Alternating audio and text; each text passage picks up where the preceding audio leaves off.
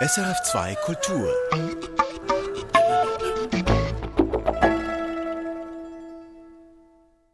Jazz Collection, Redaktion Jodok Hess. Heute geht es um einen Schweizer Schlagzeuger, der Rhythmen spielen kann auf seinem Instrument, die man sonst vielleicht eher einem Schlagzeugcomputer überlassen würde. Jojo Meyer.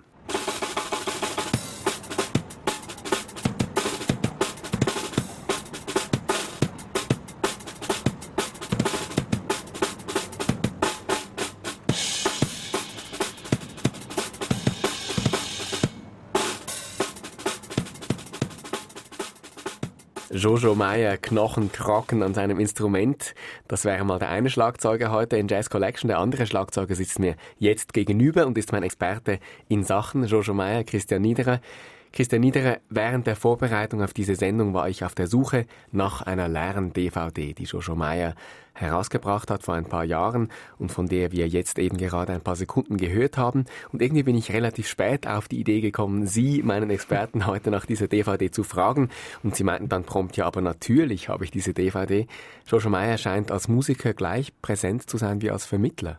Es ist so, dass er diese zweite Karriere auch sehr erfolgreich verfolgt mit Recht, diese DVD hat der Schlagzeuggemeinde wirklich die Augen geöffnet für verschiedenste Techniken, unter anderem diese Müller-Technik. Das ist eine Technik, die seit, seit Jahren schon in der Szene herumgeistert und die er wirklich sehr verständlich gemacht hat, sehr gut erklärt hat und sehr nachvollziehbar dann auch, wenn man, wenn man selber üben will. Und diese DVD hat dann auch ziemlich Furore gemacht in der Schlagzeuggemeinde.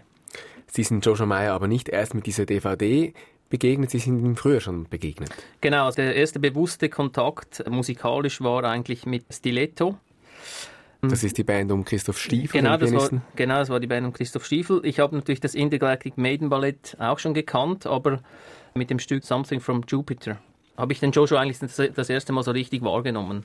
Und dieses Stück werden wir auch dann noch uns anhören im Verlauf dieser Stunde. Was mich noch wundern würde, Christian Niederer, spielt der Zugang zum Schlagzeug von Joshua Meyer auch heute noch, sagen wir, in Ihrem täglich Brot als Schlagzeuger eine Rolle? Ja, eben genau jetzt diese Möller-Technik, äh, diese Übungen zum Beispiel, das hat mir sehr viel gebracht. Das habe ich wirklich angeschaut. Jetzt nicht unbedingt, um nachher auch so spielen zu können, aber einfach für das Wohlbefinden am Schlagzeug ist es ein großes Plus. Joshua Meyer hat also eine Doppelbegabung als Schlagzeuger selber, aber auch eben als einer, der das erklären kann. Er ist im Januar 63 in Zürich zur Welt gekommen und hat als Sohn des Jazzbassisten Wally Meyer schon sehr früh Jazzluft geschnuppert, war offenbar schon als Zweijähriger in Besitz eines eigenen Schlagzeugs. Sie haben mir gesagt, Christian Niederer, auch Ihre Kinder können Schlagzeug spielen. Das ist natürlich aber dann Ihr Instrument. George Meyer hatte sein eigenes und auch bald war er schon unterwegs zusammen mit seinem Vater und als 18-Jähriger dann wird er engagiert vom Jazzpianisten Monty Alexander. Und mit ihm hat er dann als 18-Jähriger im Sommer 81 am Jazz Festival Montreux einen Auftritt.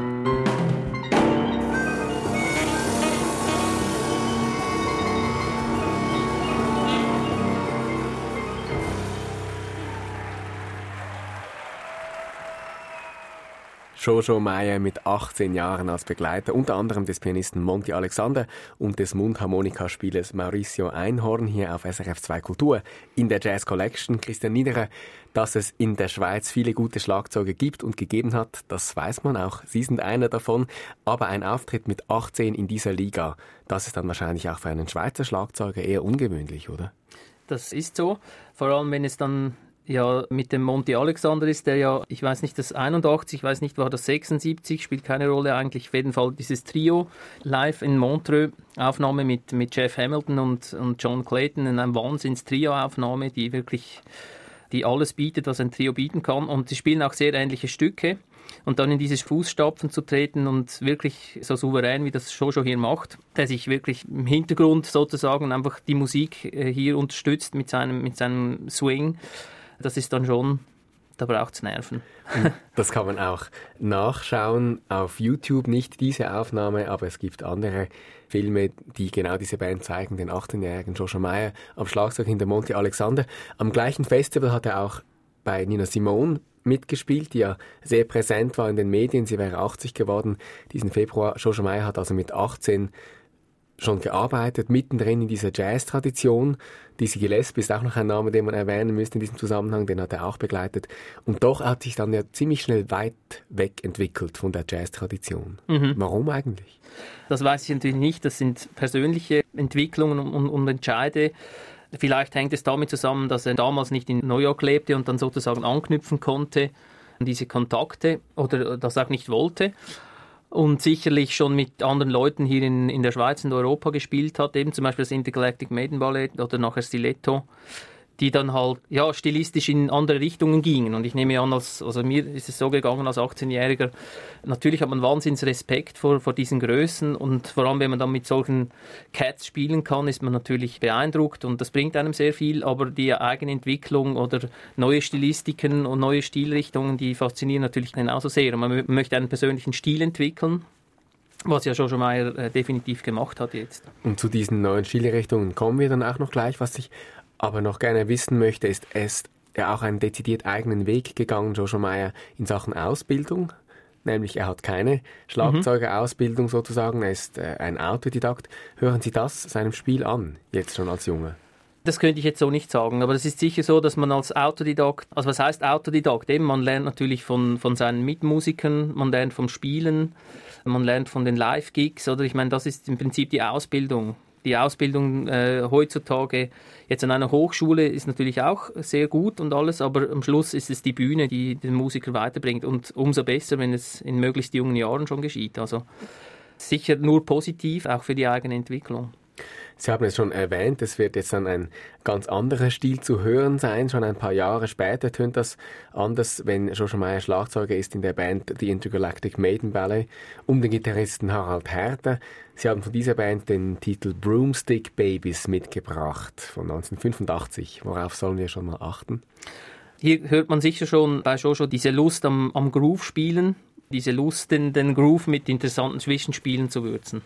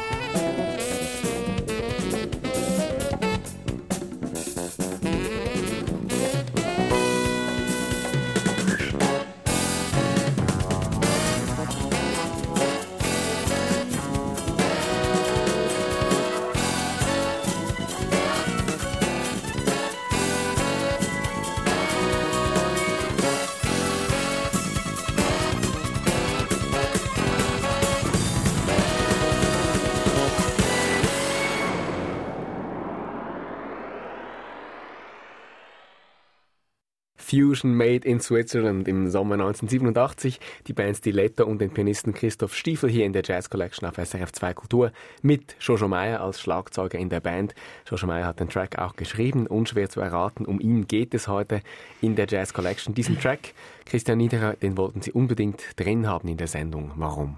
Genau, also erstens einmal, als Sie mich angefragt haben für die Sendung, äh, habe ich mir Gedanken gemacht und eben, das war der, der Track, mit dem ich eigentlich schon, schon so bewusst wahrnahm.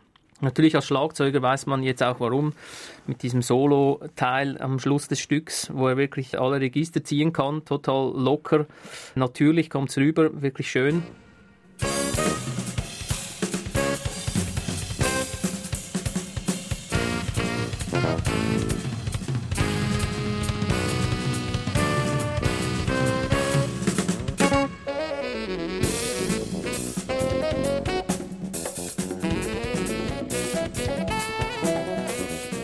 Und dann dieser verzwirbelte Groove, ein bisschen dieses luftige Element, sehr elegant gespielt.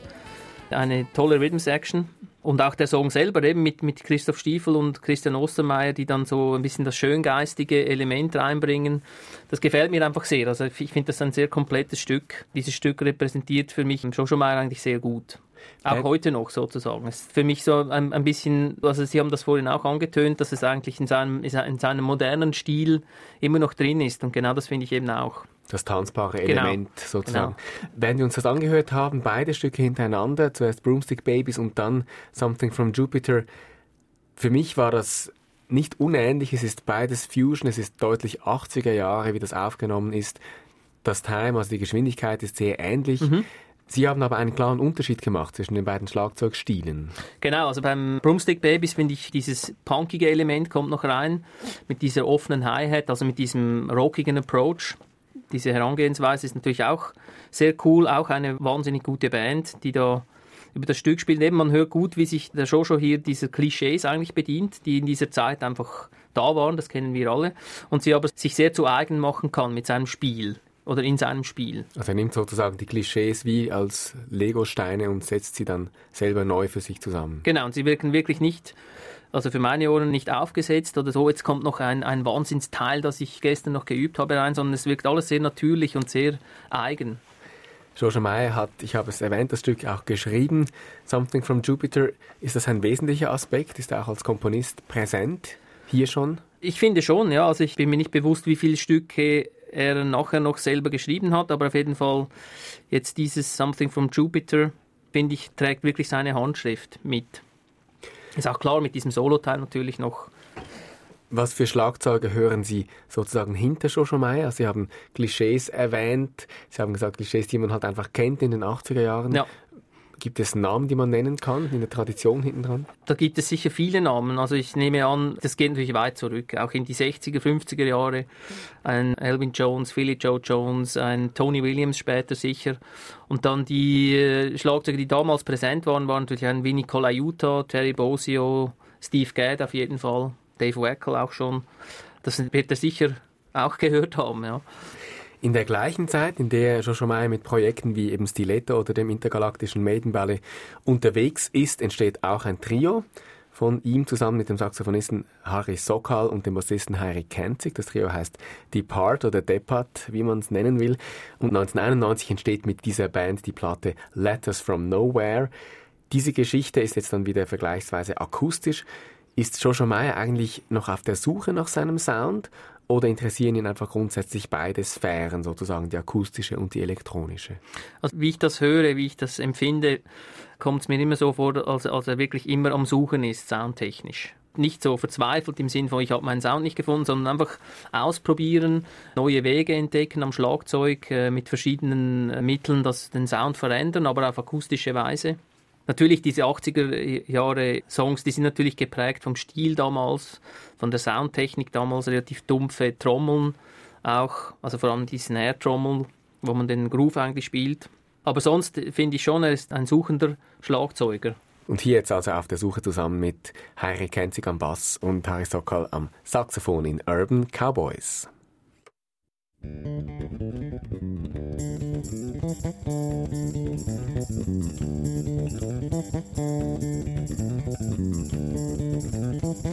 you.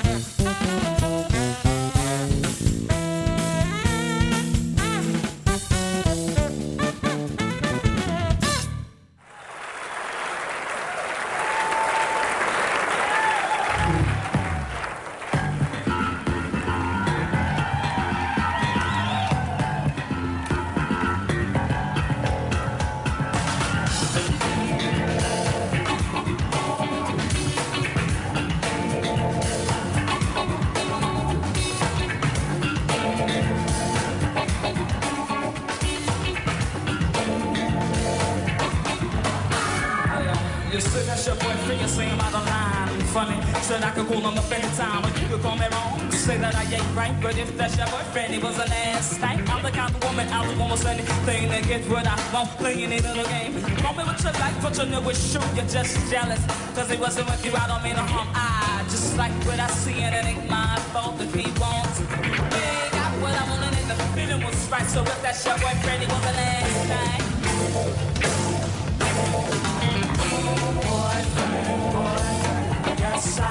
If that's your boyfriend, that's your boyfriend, that's your boyfriend, it was the last night. Boyfriend, boyfriend. Yes, I had your boyfriend.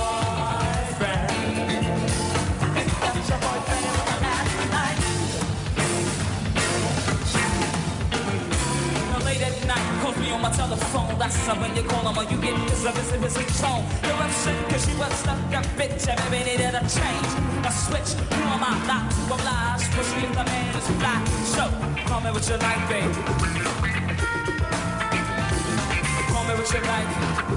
Well, I push slam your boyfriend tonight. Boyfriend, boyfriend, yes, I had your boyfriend.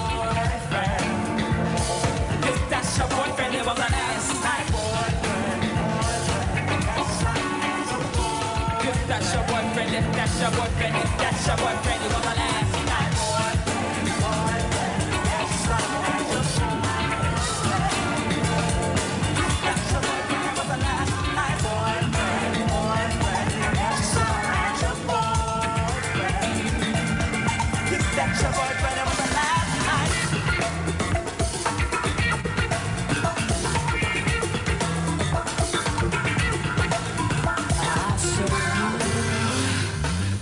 the last stick at the bottom of the bag. Ooh, making one of these things you never had. Ooh, it's mad sex, baby. But when we're through, I really have no problem acting like I don't know you.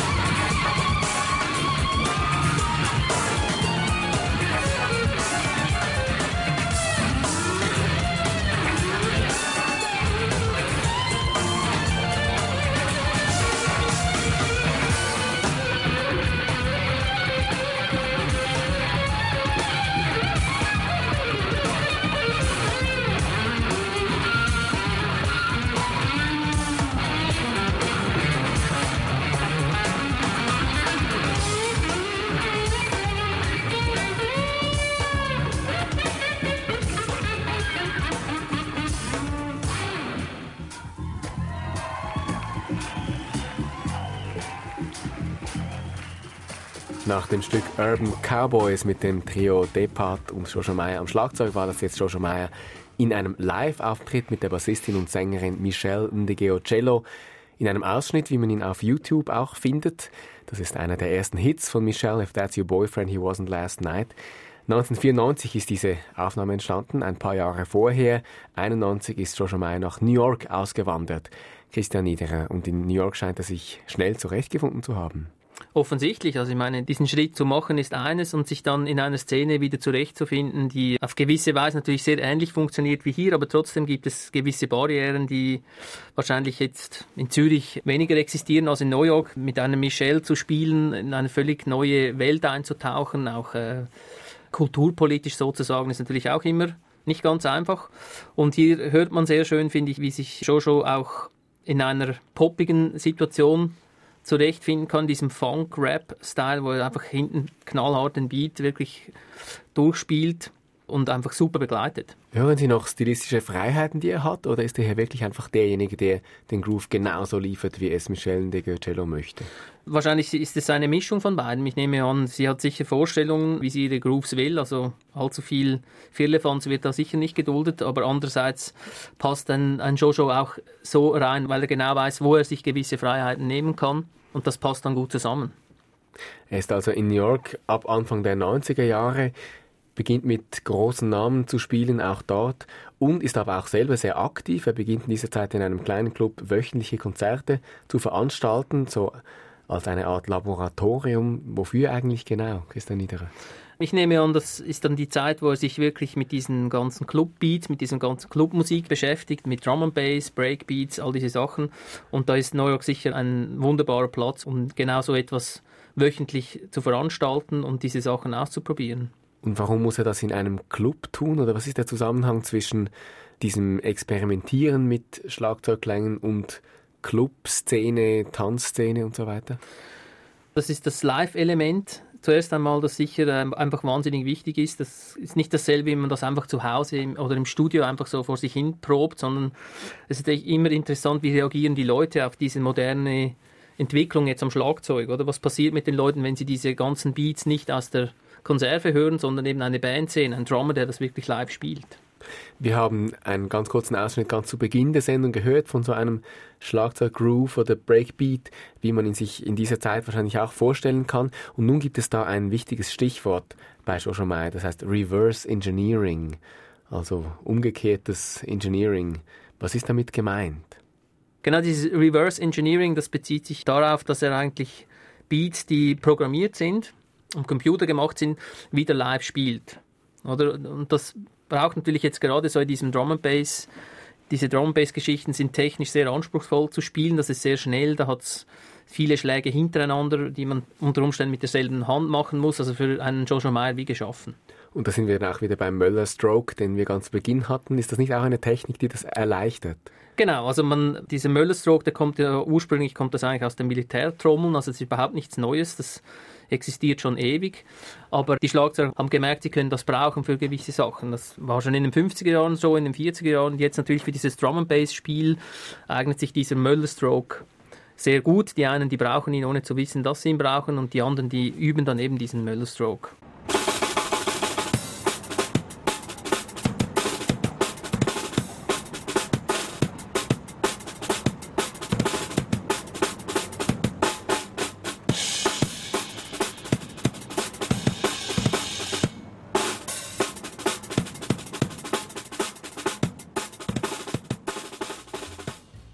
Joshua Meyer also unterwegs in der Dancefloor- und Drum-and-Bass-Szene in den 90er Jahren. Und auch hier muss man betonen, die akustische Seite ist im Grunde ja immer präsent bei Joshua Meyer. Eben er übersetzt die Drum, Bass und DJ-Kultur wieder zurück aufs akustische Schlagzeug und bringt dieses Element dann auch wieder in akustische Bands ein, die mit Dancefloor eigentlich überhaupt nichts zu tun haben. Zum Beispiel das Vienna Art Orchestra. Genau. Da hört man am Anfang diese DJ-Geschichte. Und der Rest nachher ist eine rhythmisch hochinteressante Komposition natürlich mit diesen Metric Modulations, mit diesen Pulsverschiebungen sozusagen. Aber das ist dann wirklich Big Band Schlagzeug. Also das ist wirklich eigentlich klassisches, traditionelles Big Band Schlagzeug, bis auf die Grooves, die da dann einfach moderner sind, die dann dem Funk angelehnt sind. Und bezeichnenderweise heißt die CD des Vienna Art Orchestra aus dieser Zeit 2000 auch Artistry in Rhythm und unser Ausschnitt heißt Graffiti in Stockholm.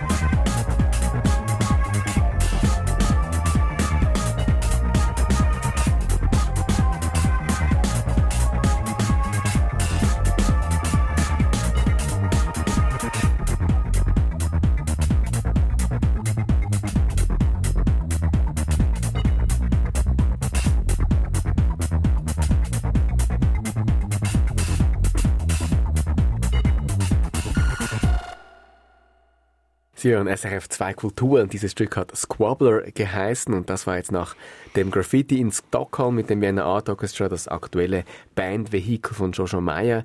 Seine Band Nerve, nämlich um Jojo Meyer geht es in der Jazz Collection heute und wenn man nachforscht auf dem Internet zu dieser Band, zu Nerve, dann weiß man manchmal nicht so genau, Christian Niederer, ist das jetzt ein Trio mit Jojo Meyer, John Davis am Bass und Takuya Nakamura an den Tasten oder ist das ein Quartett? Es geistert dann auch ein Rolli Mosimann als Soundingenieur durch die Gegend. Genau, also dazu möchte ich Folgendes sagen. Eigentlich ist der Soundingenieur, der Techniker, sowieso immer ein Bandmitglied, also auch jetzt, wenn er nicht so aktiv in, den, in die Musik eingreift wie der Holly Mosimann, aber ein wahnsinnig wichtiges Element im Studio sowieso, aber natürlich auch live, weil er wirklich die Verbindung zum Publikum schafft. Und jetzt im Fall von Nerve mit Rolly Mosimann ist er natürlich definitiv ein Bandmitglied. Er nimmt die Musik auf, er verwandelt sie, hängt Effekte rein und so weiter. Das ist ein musikalisches Mitglied auf jeden Fall. Man kann also sagen, dass die Musik, die akustisch passiert, durchs Mischpult geschlauft, dort verändert, mit Effekten verändert werden, wieder zurückgegeben wird auf die Bühne. Das ist sozusagen dann mehr als nur Reverse Engineering. Das ist dann ein Hin und Her zwischen akustisch und elektronisch. Genau. Das kann man so sagen. Und das, eben, wir haben das vorhin besprochen, eigentlich bei Dub war es ja auch so, mindestens auf den Platten, wie das live war, weiß ich nicht. Also wir sind jetzt in der, der Reggae-Welt. Genau, in der Reggae-Welt. Also das ähm, gab es natürlich auch schon vorher, dass der Techniker aktiv Einfluss nimmt auf die Musik. Aber Jojo Meyer, könnte man sagen, ist einer der Gründerväter jetzt dieses Konzepts, wie wir es so gehört haben, Ja. oder einer der ersten Stunde sozusagen. Mhm. Nerve ist eigentlich eine Liveband. Das Projekt das gibt's schon, hat es schon lange gegeben, bevor dann die Band Nerve zum ersten Mal ins Studio gegangen ist. Also eine, ein Vehikel, mit dem er seine Ideen ausprobiert. Aber was ist jetzt eigentlich das Jazz-Element in der Geschichte? Oder, oder müsste man fast sagen, dass Jojo Meyer hier das Genre Jazz verlassen hat? Oder wie würden Sie das beurteilen? Ja, also es ist natürlich klar, die Musik soll in einem Club bestehen können, soll irgendwie die Leute zum Tanzen animieren, aber im Beatspielen, also im Rhythmusspiel selber, hat natürlich Roger Meyer jetzt alle Freiheiten immer noch mit diesen Rhythmen zu improvisieren. Und da eignen sich natürlich diese Drum Bass Grooves oder auch so ein Clubbeat, wie wir jetzt ihn jetzt gehört haben, sehr gut, auch wenn man mit diesen ganzen Illusionen arbeitet, wo ist sozusagen der Downbeat, wo tanzen die Leute und dann merken sie, ja, nein, das ist gar nicht, stimmt in dem Sinn gar nicht, aber es tut nichts zur Sache. Also sie werden nicht unterbrochen durch irgendein intellektuelles Spiel mit der Musik, sondern es ist einfach so ein Spiel mit dem Rhythmus. Und das tanzbare Element einmal mehr Bleibt natürlich bestehen. bleibt Ja, zentral Fall, genau. Wir haben ihn jetzt überflugsmäßig kennengelernt, diesen Schweizer Schlagzeuger, der 50 geworden ist, dieses Jahr oder Anfang dieses Jahres. Er ist sehr bekannt in der Schlagzeugergemeinde. Es gibt auch immer wieder diese sogenannten Clinics, also diese Veranstaltungen, wo die Schlagzeuger zu Hunderten hinpilgern und wo dann ein Joshua Meyer die verschiedenen Tricks und, und Kniffs zum Besten gibt. Dort gibt es sicher einen wichtigen Einfluss auf eine Fangemeinde, aber hören Sie, Christian Niederer, auch Einflüsse von Joshua Meyer außerhalb von dieser Gemeinde eben von Schlagzeugern? Wie gesagt, der Jojo ist ja schon lange unterwegs. Er hat sicher verschiedenste Drummer aus der Schweiz, mindestens in den 80er Jahren, als er vor allem hierzulande unterwegs war, beeinflusst, das ist ganz klar. Und dann aber natürlich sind diese ganzen Drum and Bass Breakbeats Geschichten, das ist natürlich etwas, das sich ja aufs Schlagzeug sozusagen beschränkt. Aber er hat auch, er hat auch eigene Produkte, also eine Produktelinie sozusagen fast schon, hat eigene Stöcke, er hat eine Cymbal, also ein Becken mitgekreiert und er hat eine Fußmaschine gemacht. Also er ist da sehr aktiv auch im Vermarkten von Produkten, die sein Spiel unterstützen, seine Soundvorstellung oder seine Technik. Und wenn jetzt jemand nicht aus der Schlagzeugergemeinde stammt und diesen Joshua Meyer kennenlernen möchte, welche sind die wichtigsten Platten von ihm, die drei wichtigsten? Die drei wichtigsten. Sicher diese Stiletto-Platte für mich. Dann eine Band, die wir jetzt nicht hören konnten, die Screaming Headless Torsos. Aus der New Yorker Szene auch entstanden. Und dann sicher Nerve. Also das Live-Vehikel, das wir zum Schluss jetzt noch gehört haben. Und das war's schon fast von der Jazz Collection hier auf SRF 2 Kultur zum Schlagzeuger Jojo Meyer. Herzlichen Dank an Sie, Christian Niederer, für Ihre Einblicke in die Schlagzeugerwelt und darüber hinaus. Bedanken möchte ich mich auch bei Jojo Meyer selber, mit dem ich in einem sehr freundlichen E-Mail-Kontakt stand in der Vorbereitung zur Sendung und auch bei der Mutter von Jojo Meyer, bei Miriam Meyer, die ebenfalls sehr hilfsbereit war. Und eine Familiengeschichte. Es ist nicht zufällig, dass ich das jetzt betone, die Familie. Eine Familiengeschichte ist auch noch das letzte Stück. Es ist eine Produktion von Jojo Meyer und von Delia Meyer, seiner Schwester, die selber Schauspielerin ist und Sängerin. Christian Niederer, 2004 entsteht diese Platte, auf der Jojo Meyer Schlagzeug spielt für seine Schwester und mitproduziert. Ist das jetzt einfach der Ausdruck eben einer starken Familienbande oder steht da mehr dahinter? Also es ist sicher so, wenn man mit dem, ich stelle mir das jetzt vor, mit, mit meinem Bruder eine Platte machen müsste, oder was da weil ich weiß, was es heißt, eine Platte zusammen zu machen, was für Prozesse, dass man hier zusammen durchmachen muss, wie intensiv das ist, dann äh, muss sicher irgendwo ein Verhältnis da sein, dass das aushält, oder? Von dem her äh, nehme ich an, dass da eine starke Familienbande besteht. Hier hört man auch schön, wie Jojo sich eigentlich im Hintergrund hält, ohne sich in dem Sinn zu verleugnen. Also es sind immer noch seine Beats, die man hört, jetzt schön mit Besen gespielt. Also er ist eigentlich immer eine Persönlichkeit, die erkennbar bleibt, auch als Studiomusiker. Nicht irgendwie so etwas, etwas Unpersönliches hat und das finde ich sehr schön auch bei diesem Stück.